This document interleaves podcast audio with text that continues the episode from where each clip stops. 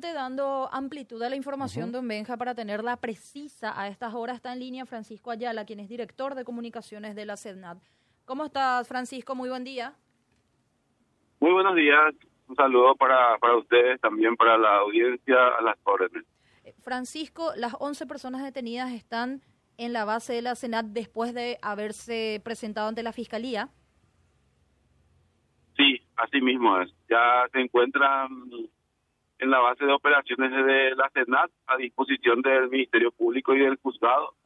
Vamos a ver qué es lo que se dispone en, las próximas horas con respecto a estas personas y van a ser trasladadas a un lugar de reclusión porque el, sabemos que la Secretaría Nacional Antidrogas es más que nada un lugar de reclusión transitoria, ¿verdad? de resguardo y reclusión transitoria hasta que se disponga eh, el traslado hasta otro punto.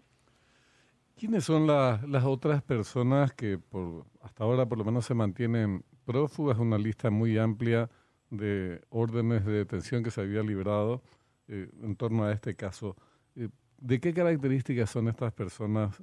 ¿Cuál era el papel de estas personas y por las cuales por los cuales se eh, libró orden de detención?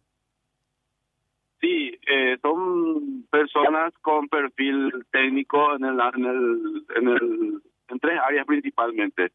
El derecho, o sea, abogados, eh, contadores y eh, gente vinculada a empresas, empresarios, ¿verdad? Que eh, su función principal dentro de la organización criminal, según la investigación, era la de tener actuaciones específicas en cuanto a acciones para el lavado de activos mediante la inyección de dinero a través de inversiones, adquisición de inmuebles, adquisición de bienes muebles, eh, transacciones empresariales, eh, compra de establecimientos.